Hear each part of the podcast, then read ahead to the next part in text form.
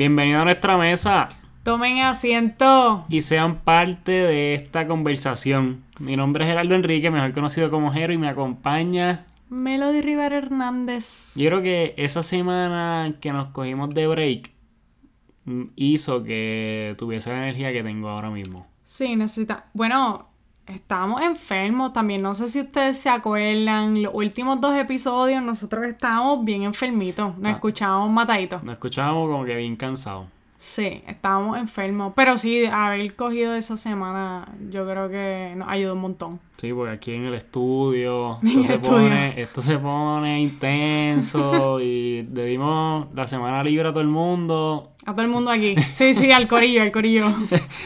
So, hoy este episodio va a ser un poco distinto a los demás, Ujú. pero creo que nos los vamos a disfrutar un montón. Sí, estoy bien emocionada. Creo que tomamos una buena decisión. Y hoy queremos hablar más allá de un tema específico, más allá de haber elegido un tema. Lo que queremos es hablar de una experiencia que tuvimos recientemente, este fin de semana que pasó. Y ahí está Caro también con energía. Claro. Ella Eh, también vino energética. So, es esta experiencia que tuvimos este fin de semana, la queremos compartir con ustedes y sacamos un montón, bueno, sacamos un par de opiniones porque este fin de semana fuimos a ver a Trevor Noah, Sí. un stand-up comedy, Muy bueno. muy bueno. Muy bueno. No, vamos a hablar de eso, pero sí me gustó. So, ¿cómo llegamos a esto? Vamos a empezar por ahí, porque fuiste tú la que te diste cuenta de que esto iba a pasar. Sí, sí. Yo estaba random en Facebook. Eh, yo literalmente me meto a Facebook simplemente a buscar los eventos que están pasando al momento. Yo no uso Facebook para nada. A veces me meto a Facebook a ver qué está haciendo la familia en Puerto Rico mayormente. Pero si no es por eso, pues estoy viendo más que los eventos. Y estoy así scrolleando en Facebook a ver qué está pasando.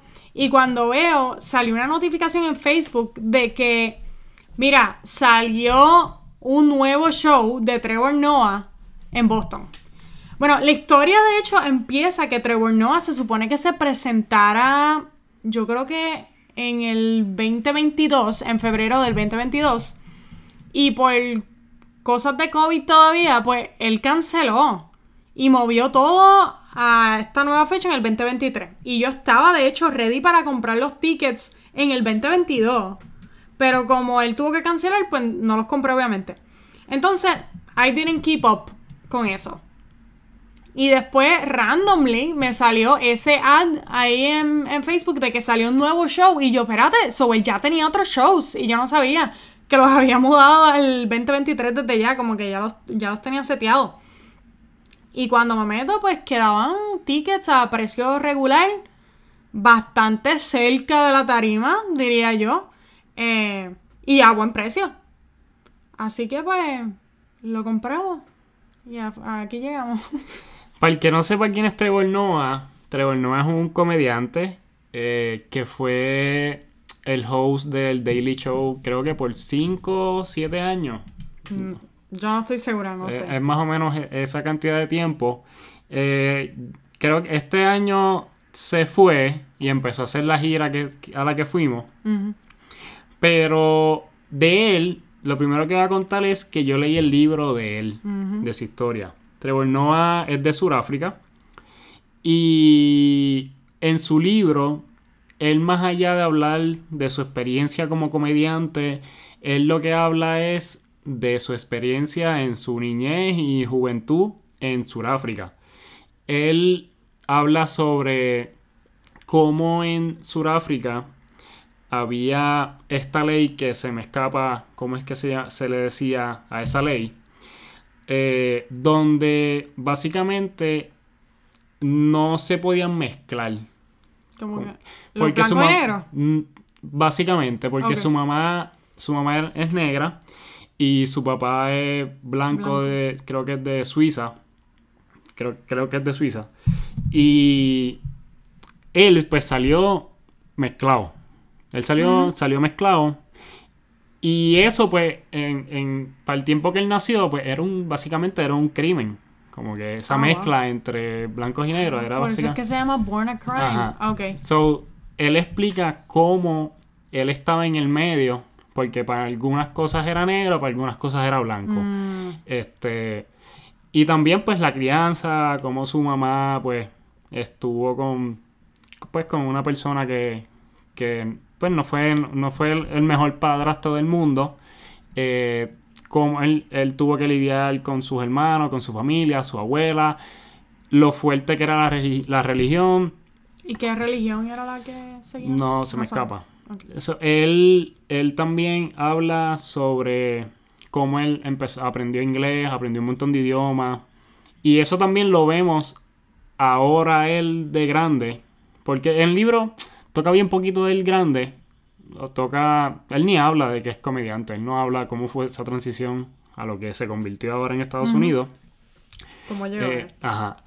Pero él pirateaba CD, fue DJ, él hacía un montón Fue de, de él hacía un montón de hustle para traer dinero a la casa y me parecía bien interesante porque ya antes de leer el libro, pues yo lo seguía en TikTok y todo esto por el Daily Show porque me gustaba mucho cómo él expresaba su opinión en relación a las cosas que pasaban, ya fuese en política o hablando de política, ya fuese hablando de la sociedad en sí, eh, o, le tiraba o mencionaba algún tweet y hablaba de eso. Entonces su manera de expresar las cosas, que es cómico, pero también sátira, pero también es como un que un comentario sociopolítico casi siempre. y también era como el reflexiona sobre, lo- sobre, lo que, sobre lo que estoy diciendo básicamente. Pues me gustaba mucho, me gustaba mucho. Eh, so, al verlo en persona, porque ya hemos visto stand-up comedy aquí, que eso es lo otro. Sí, sí, habíamos visto otras personas. No, no, más bien me refiero a los stand-up comedy de él. Como que habíamos visto, antes de verlo en persona, habíamos, habíamos visto otros stand-up comedy de él Los otros shows. en, en Netflix. Y yo, por lo menos antes de verlo en el Daily Show o leer su libro, nunca había visto un stand-up comedy de él. Cuando lo vimos aquí, algo que detallé mucho de su estilo de comedia es que él habla de diferentes culturas. Como que eso es lo de él. Siempre. Y en el libro lo hace de una forma distinta, pero de las culturas. Él habla de la cultura de su papá, por ser de, de Suiza. Él habla de la cultura en diferentes áreas donde se mudó en Sudáfrica, cómo eran las familias, cómo eran. Pero al verlo en, en- comedia en sí, porque ya su libro es como bastante cómico, la manera en que expresa las cosas. Pero al verlo en stand-up comedy me parece interesante porque no me parece haberlo visto, haber visto eso antes, Ok. eh, en otra persona. En, Como que en otro stand-up comedian en hablando, otro comediante. hablando de otras culturas tan específico, tan Mm. detallado como él lo, lo hace él. Lo hay, pero con un delivery bien distinto. Porque es que él hace su voz, él hace la voz. Él hace todos los acentos. él hace todos los acentos de las diferentes culturas. Sí, sí, in- sí. Incluyendo las de Sudáfrica mismo. Como que diferentes áreas de... en diferen- en- no Sudáfrica solamente, sino... Bueno, sí, en Sudáfrica hay diferentes acentos, pero en África como tal hay Sí, diferentes en los acentos. otros países. Él también los imita. Y al verlo en stand-up comedy es como que... Claro, esto está cool. Porque no es simplemente lo está contando, me lo está imitando. Y lo hace súper bien.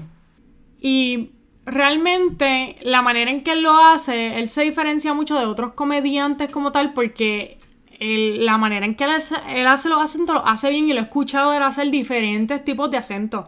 No es simplemente de la región, de diferentes países de África, sino que él, bueno, en el stand-up de él lo vimos haciéndolo en español, lo vimos haciendo otro acento yo- alemán también, o alemán tratando de ser eh, británico. O sea, que él sabe, de verdad eso hay que tener una técnica, eso es difícil. Y francés también, como dijiste. Hay otros comediantes que también lo hacen. Y uno de ellos se llama Russell Peters y él habla bastante también de, de la cultura, de diferentes culturas. Él es indio, así que él tiende a hablar mucho, pues, de, de su cultura, pero también te puede hacer acentos de otros países también.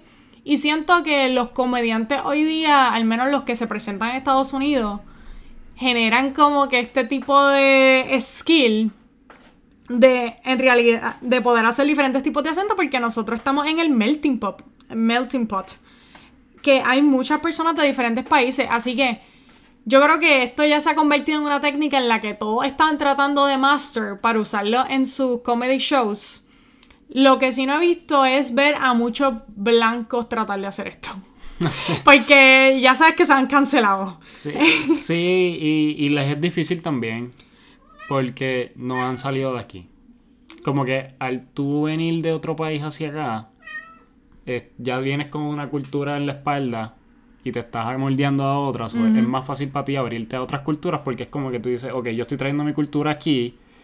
Yo no voy a ser quien para cerrar las puertas a otras culturas porque yo quiero también implementar mi cultura a quien yo pueda hacerlo. Eh, no de una manera imponiéndola, pero es como que compartir mis cosas con otra gente. Y eso fue un view bastante distinto. Yo estaba pensando más en, pues, en realmente cómo tú puedes mover tu boca para poder, para poder hacer los diferentes tipos de acentos. Yo siento que si tú sabes nada más que inglés, tratar de hacer otros acentos se convierte bien difícil. Yo pienso que ya, por nosotros que sabemos español o es nuestro primer lenguaje, se nos hace un poco más fácil quizás hacer pues, un acento en inglés. Realmente me, me he dado cuenta, me he dado cuenta de que quizás hay americanos que hablen otros acentos bien. Como que, otros, otros idiomas, otros acentos, otros idiomas básicamente. bastante bien. Eh, pero en su mayoría, como que no pronuncian los nombres. Bueno, mi nombre, bien. Eh, Iba a ser la imitación. le ibas a decir. Gerardo. Gerardo. Gerardo. So, eh, sí, es que es bien difícil. Es bien difícil por lo que tú dices y por lo que yo dije, es como que ellos no, ellos están aquí y ya, ellos usualmente se vacilan a la gente de aquí. Sí. Eh, eso mismo pasa, eso mismo pasa, bueno, eso vamos a hablarlo más adelante. Vamos a hablar ahora del stand-up comedy, de, porque eso que iba a decir tiene que ver con el otro punto que tenemos más adelante. Ok, ok, ok. Este, so, el stand-up comedy de, de, Trevor, al verlo en vivo, uh. yo tenía un, mi primer temor era que no pudiese captarlo bastante bien, porque todo lo que he consumido de él tiene subtítulos. Ah. Eh, mi miedo era como que, ok, quizás no lo, no lo entienda con claridad, pero el host que estuvo y él tienen una como que súper buena pronunciación. Eh, hablaron bastante bien, hablaron bastante clarito. Inclusive haciendo otros acentos, habló bastante clarito y, y es como que, mano, tú te entendiste bastante bien. Yo iba a decir que yo pude entender más a Trevor Noah que al primer host. Es que el primer host era, Haití, era de Haití, ¿verdad? De papás Haití. Sí, de, papás haitianos. Él creció en Nueva York, si no me equivoco, Brooklyn. Y.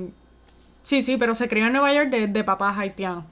A mí me da risa cuando él hacía el.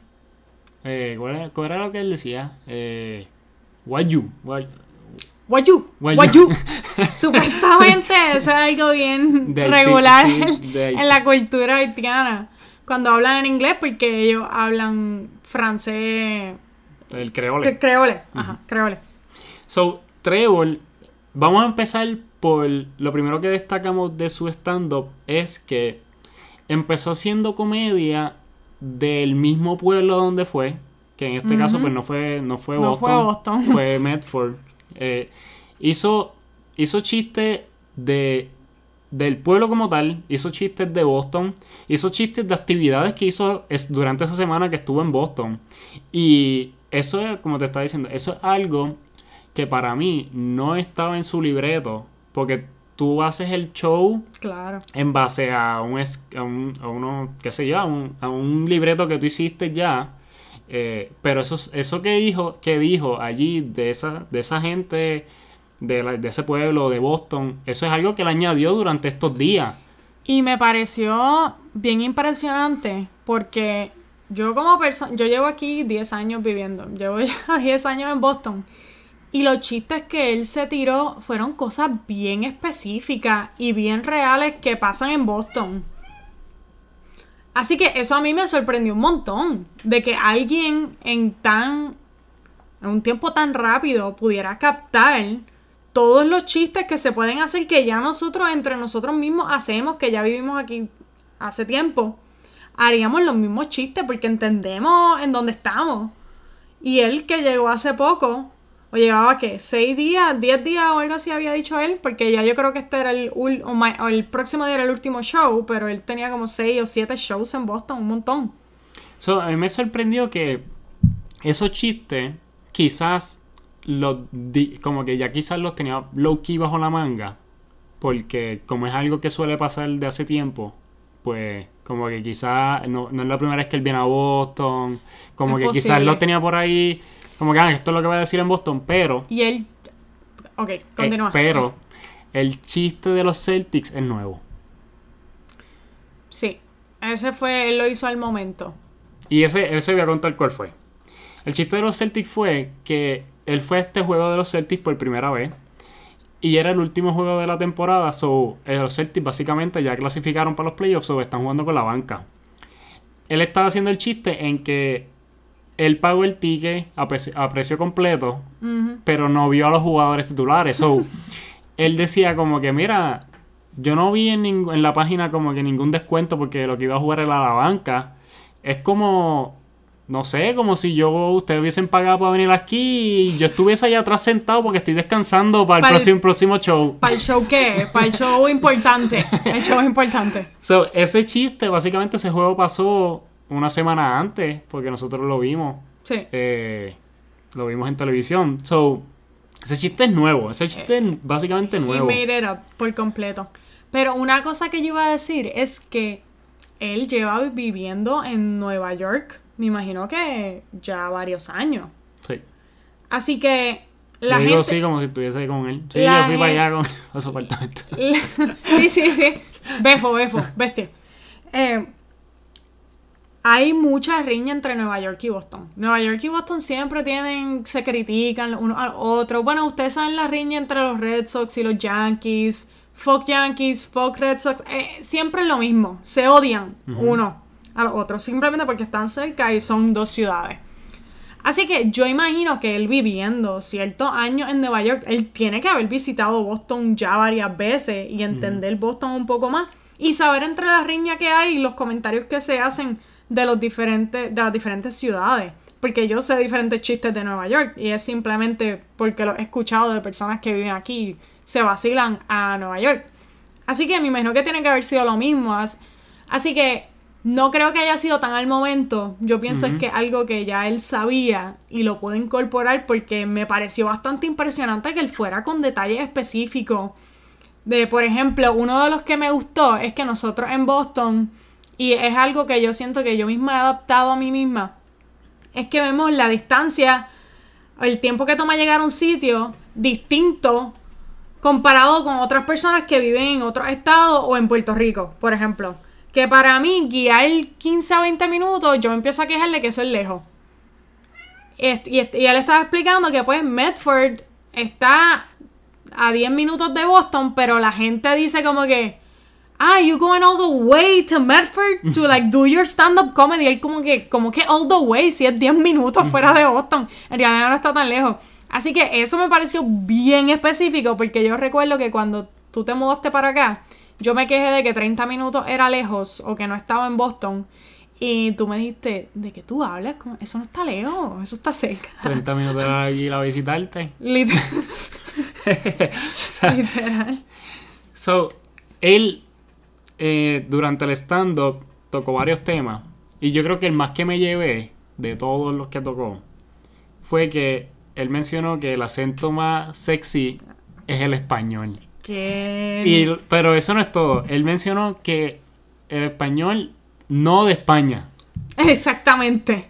No de España. Dijo exactamente no de España. Porque es verdad, el acento en inglés de una persona que es de España comparado con latinos en general es bien distinto.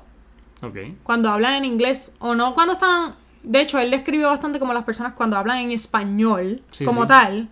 Pero el acento de ellos en inglés es bien distinto entre una persona que es de España y otro que es de Latinoamérica.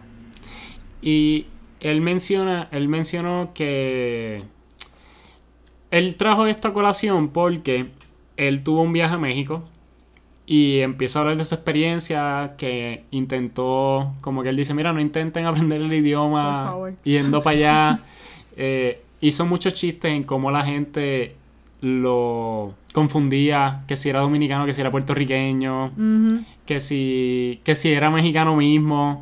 Como que, mira, tú tienes que saber español. Como él decía que el grupito de amistades a todo el mundo le hablaba inglés, excepto a él que lo veían y le hablaban español. Y él como que, mira, I don't speak Spanish. Y él como que, mira, ese era el otro chiste que él tenía, que él decía, no, este, ellos me estaban diciendo que yo aprendiera a decir en español, no sé hablar español. Pero ¿para qué? y él decía, pero ¿para qué voy a aprenderle esto? Porque si él- le digo eso, lo estoy diciendo en español, o sea, la persona va a asumir como Se va a que... confundir. Eh, so, él dijo que tuvo bastantes interacciones bastante cortas. Él decía puede tener interacciones bastante cortas, como que mira, hola, ¿cómo estás? Pero si la conversación iba muy profunda, Ya. él, él imitó a personas en México hablando español bastante rápido y él como que mira, no, no, yo no hablo español, yo no hablo No español. hablo español. Y la gente como confundía con, con la situación.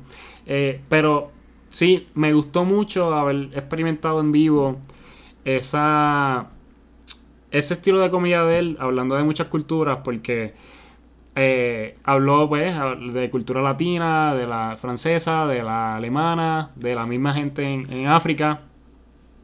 Algo que me gustó mucho que lo mencionaste ahorita y te iba a hacer un comentario de eso fue que él dijo cómo las personas en México le estaban diciendo a él que aunque él no era latino, que, ah, aunque, y él simplemente a él lo veían como si fuera latino porque él, Trevor Noah, si ustedes ven una foto de él, se ve bastante ambiguo, él puede ser de donde sea, en realidad. Así que los latinos estaban insistiendo como que cómo es posible que tú eres latino y tú no sabes español. Es algo que lo veo mucho a la gente que le pasa aquí en Estados Unidos. Por ejemplo, gente que dice, ah, mucha, he, he conocido puertorriqueños que me dicen, mira, yo soy puertorriqueño, pero yo no sé español.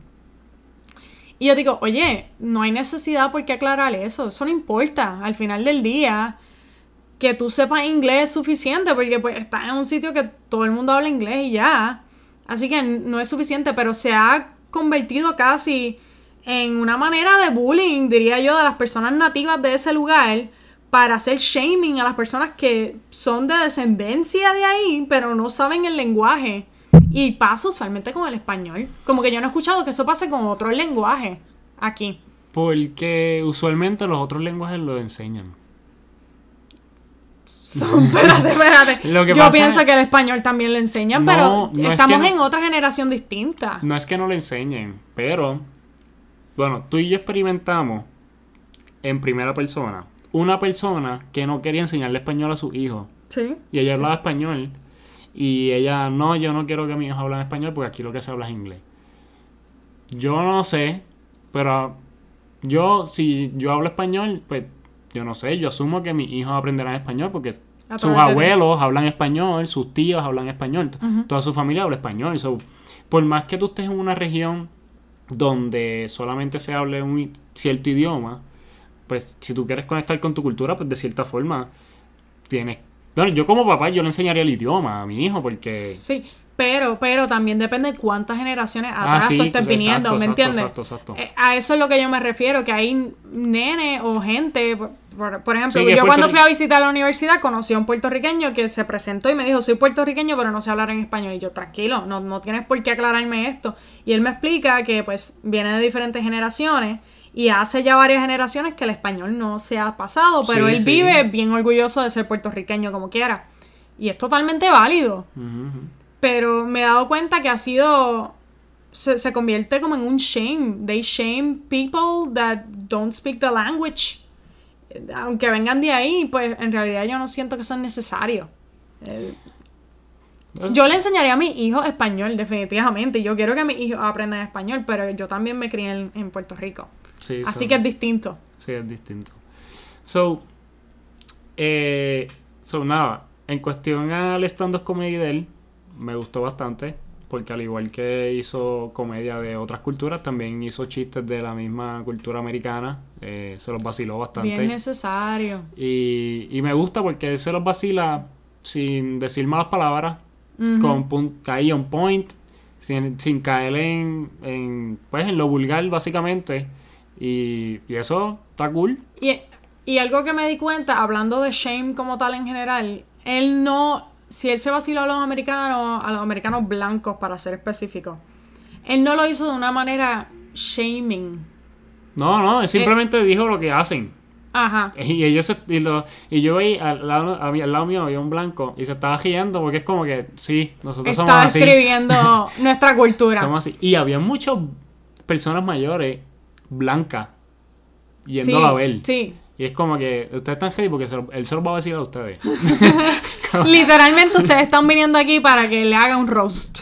Eh, so, sí, cuando él- como en la manera en que él terminó el show, que esa parte no quiero decirla porque si ese, ese show obligado a terminar en Netflix. Eh, la manera en que él terminó el show es con cosas que ellos hacen. Como que los Mm. blancos hacen full. Y todos están muertos de la risa. Y no era nada ofensivo. Nada ofensivo. Es nada. literalmente características de ellos ahí. Y lo que me interesó, lo que me gustó mucho y algo que yo que estuve de acuerdo con él después que él explicó todo eso, es que él dijo como que mira, la gente dice que los blancos no tienen una cultura, como que los gringos blancos en Estados Unidos americanos no tienen una cultura, porque dicen, ah, se robaron esta comida de este otro sitio, este, pero sí tienen una cultura. Y, y debajo de ahí él describe las cosas que hace la gente blanca, lo que él ve como la cultura de la gente blanca. Y nada ofensivo, pero era todo gracioso. Así que ese chiste yo, yo entiendo que le quedó perfecto, fue sumamente inteligente en hacerlo de esa manera. Fue muy, fue eh, muy bueno de la manera en que terminó el show. So, ahora vamos a hablar de otro stand-up comedy que hemos visto reciente. Tú has visto más que yo. So, tú puedes empezar, porque el mío último que yo vi. El tuyo. Mira, pues yo he visto diferentes tipos de, de comedy show y me he dado cuenta que yo me voy más por el lado darks de toda la comedia. Como a mí me gusta que pues se vacilen cosas que al parecer podrían ser un poco ofensivas para el público en general. Hay un muchacho que a mí me gusta mucho eh, que se llama Daniel Sloss. Y él literalmente él se vacila a la gente que se ofende on behalf of other people. Por ejemplo, no quiero contarles todo, pero una de las cosas que me, que me interesó y me gustó del comedy show, y esto va a sonar un poco fucked up, y es que él se vacila a su hermana que tiene una discapacidad. Pero él dice, yo me la vacilo porque yo sé que ella no está ofendida, mi familia no está ofendida, yo no estoy ofendido. Esa es quien ella y la amamos como ella es. Así que nosotros vamos a vacilárnosla y todos nos vamos a reír a la vez porque hay que verle el lado positivo a todo esto que está pasando eh, y lo que ella tiene y la amamos como ella es. Y él se dio cuenta que mientras él hacía todos estos chistes de ella, venía gente bien ofendida. Ah, ¿cómo tú vas a hacer esos chistes de tu hermana? Y, y él dice, pero es que es mi hermana. ¿Por qué yo no puedo tener ese tipo de relación con ella y con mi familia? Si así es como nosotros, we cope with these sort of things. Y muchas otros, otros artistas, por ejemplo, otros comediantes como Bobby Lee, habla mucho pues del abuso sexual que él sufrió creciendo y el abuso físico que le dio su papá. Pero él literalmente lo hace gracioso. Y es una manera de hablar de todas su, de todas las cosas que le han pasado en la vida de ellos de una manera un poco más positiva o simplemente tratar de sacarle un chiste a eso para poder lidiar con esos problemas en la vida. Y hay muchos así. eh, y realmente yo me he dado cuenta que esos son los shows que a mí me gustan, los bien darks. Hay otro muchacho que trabajó con Dave Chappelle y se me está escapando el nombre de él. Pero si tienen alguna oportunidad, vayan a Netflix y vean Three Mics y Blogs.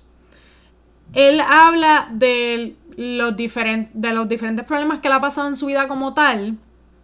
Y él literalmente se ríe de ellos, pero acaba con un comentario eh, político, algo mm, sociológico, siempre acaba con algo bastante bien inteligente. Que para mí es súper interesante como una persona puede coger cualquier tópico que de por sí no sea gracioso para nada y sea bien serio y lo torne en algo que tú te estás muriendo de la risa.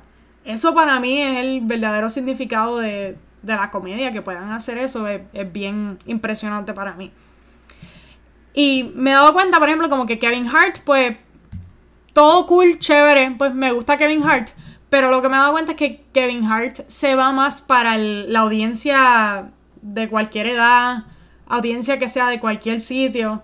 Y pues, aunque está cool, pues me tiendo a aburrir un poco porque siento que ya sé lo que viene como, que no tiene el elemento, no tiene el elemento sorpresa, diría yo. Yo siento que cuando tú tienes una situación un poco dark y la haces en algo pues gracioso, eh, tienes elemento sorpresa porque tú no te estás esperando que esa persona vaya a salir con ese tipo de chiste de una situación tan difícil. Y hay un montón de cosas que hacen diferentes situaciones cómicas y una de ellas es el, el elemento sorpresa. Y para mí que entonces es mi, favorito, personalmente. Yo creo que los últimos que yo vi fueron los de Trevor contigo. Eh, antes de eso fue el de Kiko Blade en Puerto Rico. Hablemos de una eh, mala situación. Sí, ese, ese. Realmente Kiko me sorprendió. Porque antes de eso yo solamente lo había visto qué sé yo. en los shows que dan en la televisión. Algún sketch en televisión y me parecía como que bastante, poco annoying, pero usualmente los sketches de televisión usualmente son como que hacen ver, como que sobreexageran su personaje para dar risa de cierta forma. Y pues como que no me, no me encanta mucho, pero... No, ese estilo como tal. Pero en, siendo comediante realmente yo no había visto un stand-up comedy de, un puertorriqueño de, de, Chente en la universidad que yo fui a verlo y ni me acuerdo. Ah, fuiste a ver a Chente. Ni me acuerdo de que habló Chente en aquel momento. Pero eh, Kiko realmente, como Kiko, es que no es que es contemporáneo, pero es como que el de esto es como si fuese un chamaquito. Pues muchas de las cosas que contó pues eran cosas universitarias. Entonces, por lo menos yo pues me puede identificar, aunque era en el área metro y no en el sur. Eh, uno se puede identificar al final del día uno es puertorriqueño y ya han en esos sitios que él fue y todos esos papelones que te pasan y cómo se comporta la gente. Eh, daba, daba, realmente daba risa. Pero él le añadió al stand-up eh, sketch donde él no hablaba.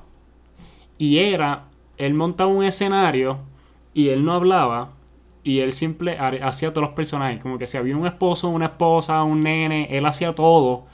Y tú, él sin hablar, simplemente tú tienes que entender la situación y daba risa lo que él estaba haciendo.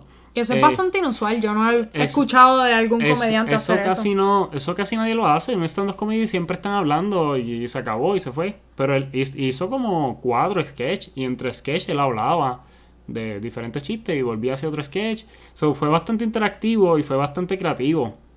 Eh, y lo otro que noté es que había, había, no es que estaba explotado ese, ese, básicamente ese teatro, pero la gente que estaba eh, le mostraba mucho cariño. Como que mucho cariño. la respuesta de la gente. Mucho cariño. Él hizo un sketch sobre uno de los, él habló de los perros que, que, que se murieron de él. Eh, que parece que lo puede en su Instagram o qué sé yo, y la gente estaba como que bien empática con su situación. Son como que, diablo, esta gente, este, los, los panas de, de, Kiko. Yo te veía eh, a ti observando al público como tal y ver cómo reaccionaban. So, estaba, fue bastante cool. Después de eso, pues salimos bien jugar el carro, pero... eh, Hablemos de... So, yo me acuerdo que cuando yo llegué a casa, yo le digo a Trani, te tengo una buena noticia y una mala noticia. Y él me dice, dime, dime. y yo, bueno, la buena es que Kiko, Kiko Blay hace buenos estando. Y él y la mala, pues que me robaron el carro. y el que. Mira, eso mismo me dijiste tú a mí. cuando me llamaste. Ah, sí. Yo, ah, es verdad, es verdad. yo decía esa noche, como que tú y yo estábamos texteando. Yo no sé si yo no escuché de ti como que por muchas horas. Y yo, como que, mira, estará bien. Y yo, como que, pues quizás todavía está haciendo algo. Y veo que me respondes después de un montón de tiempo y me respondes de esa misma manera y me dice, ah, te tengo una buena y una mala noticia. Y yo esperando algo bastante normal, no tan, no tan malo. y, la primera vez que Blake le mete y me diste tú una descripción de lo que hizo. Recuerdo eso. Y después me dice, ay, me robaron el carro. Y yo, pero no iba... Pues yo haciendo chiste. ¿Ah? ¿No te gustó el elemento sorpresa? Tú, tratando de cope con lo que te había pasado, pues ese fue, ese fue tu chiste. So, eh, comparando entonces, porque tanto Trevor Noah como los shows que tú habías visto son en inglés. Eh, muchos de los shows, yo he visto un par de shows que son en español y la, obviamente la comedia es distinta. Porque eh, por mi parte, por los que he visto en español, en español Chente, Kiko, eh, Ricardo Quevedo, ah. eh, este, yo he visto también a, creo que se llama Franco, que es un, mexicano, Luis Raúl, obviamente. Lo que me he dado cuenta es que a diferencia, que esto es lo que iba a decir ahorita, a diferencia de los shows en español, en inglés, los shows en español hablan usualmente de su propia cultura. Como, mm. Es como que tanto Luis Raúl como Kiko como Chente hablan de chistes de su propia cultura, no hablan de chistes de otras culturas porque están en Puerto Rico y simplemente... no hay por qué incluir a y, no hay, y no hay por qué. No es un melting pot tampoco. ¿Ves? Latino con latino. Son los latinos, por, eh, porque he visto eh, tanto el, el colombiano como el mexicano también hacen chistes de su propia gente, de su propia cultura, de su propio país. Eh, puertorriqueño en Estados Unidos, que es como Josué Comedy, creo que se llama él, que es un puertorriqueño que está en Estados Unidos y qué sé yo, también hace chistes de la cultura puertorriqueña. Mm. O cómo el puertorriqueño se comporta en Estados Unidos, cómo el puertorriqueño se comporta en la isla. Eh, usualmente los shows que he visto en español, por lo menos yo, son cosas de su propia gente, de su propia cultura, de su propio país. Y yo digo que eso tiene sentido, ¿verdad? Porque al final del día tú como comediante, ¿verdad? Estás haciendo chistes de experiencias vividas o cosas que tú mismo has pasado. Es, ¿verdad? Como un escritor, ¿verdad? El escritor te va a escribir de cosas que lo más seguro ha pasado o se ha sentido identificado con eso. Es lo mismo, ¿verdad? Con el comediante. Así que la gente, es, verdad. O, sea, yo personalmente no he visto mucho comediante en español. Lamentablemente, como que uno de mis favoritos, pues, son de otro podcast, Escuela de Nada, Nacho Redondo, Cris Andrade, los dos son venezolanos y ellos estaban explicando, algo que me pareció bien interesante es que ellos estaban explicando que la comedia en español tiende a ser un poco más refinada o menos vulgar o menos ofensiva que la de inglés o americana, gringa como tal. ¿Será la, notado eso? Será la de Latinoamérica. Porque en Puerto Rico es bastante vulgar. Es verdad. En Puerto Rico son vulgares. En Puerto Rico es bastante vulgar. Pero eh, los de escuela de nada tienen más. Como que tienen más libertad de hacer chistes de más cosas fuera de su propia cultura porque ellos no viven en Venezuela, viven en México, eh, viajan mucho a Estados Unidos. Han vivido otras cosas. Han viajado muchas cosas. ellos están en podcast como hablan de muchas cosas que no necesariamente simplemente es Venezuela y ya. Pero sí, quizás también es porque los comediantes que he visto en inglés eh, usualmente hablan en inglés, pero son de otras culturas. Porque el, que es americano-americano hace chistes de los americanos, no hace chistes de. Como que hace chistes o de su familia o de algo que él hizo. O de la manera en que creció como tal. So, quizás no tanto es el, la diferencia entre que sea en español y en inglés, es más bien cuál es el background de esa persona que te está hablando. La bueno, sí, específicamente la cultura, cómo creció la familia como tal. Pero sí, yo creo que hay comediantes, hay comediantes. Hay comediantes famosos que no me gustan. Como que no me, no me gustan y no es porque sean malos, es que simplemente los temas que tocan como que... Eh, no te interesan, no, no te sientes identificado con ellos.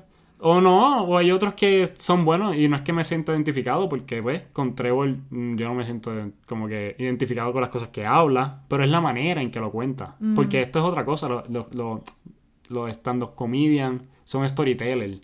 Y la manera en que hacen storytelling es importante para pa, pa, pues, pa tú eh, ¿El atrapar la atención, para atrapar la atención de la persona. So, hay algunos que quizás es un buen punchline, pero no es un buen storyteller. Mm, Y tú dices como que, ay, no, este, no sé, no me está haciendo... no te gusta no mucho. haciendo- Y eso lo notamos, y creo que esto puede ser lo último que cuente, por lo menos por mi parte que cuente. Cuando nosotros vimos el stand fuimos a ver el stand-up comedian novato, que fueron cinco personas distintas. El más que nos gustó fue la señora. Y es porque la señora era una storyteller, pero Sí, la- buenísimo. Buenísima. Y ella lo que nos estaba contando era cosas de su familia. Básicamente, por Sí. 10 minutos. A diferencia de los otros que quizás estaban más o menos, ah, es bueno. Pero esa señora, desde que entró al escenario, estaba, ella se comió ese escenario. Ella es un storyteller ideal ahí, hablando, pa, pa, pa, como si se estuviese contando allí, nosotros tres sentados aquí en el podcast. Literal, So, eh, es eso. eh, muchas veces, como tú cuentes las cosas, eh, yo creo que influye mucho en si te atrapa o no. Sí, yo creo, estoy de acuerdo contigo, eso tiene mucho peso, no simplemente en cómo tú estructures el, el joke o el chiste como tal, o, o que tengas ese lado creativo, pero también cómo lo cuentes tiene un montón de peso, ¿verdad? No había pensado en eso. So, gente, espero que este podcast, este episodio número 10, les haya gustado. Nos pueden seguir en Instagram como Mesa sobre la Tema. Eh, esta dinámica la quisimos intentar en este episodio número 10, algo distinto, por lo menos a mí me gustó un montón. A mí también pudimos hablar de nuestras experiencias como tal, es algo que es siempre bien especial para mí. So, nos pueden comentar en el post, nos pueden comentar por mensaje directo, nos pueden comentar en el mismo Spotify. Si nos quieren escribir individualmente, mis redes son Jero Escribe en Instagram, Twitter, TikTok, lo que sea. Y yo en Twitter soy me lo dice 7 y en Instagram soy melo underscore PR. Nos vemos el próximo miércoles. Bye.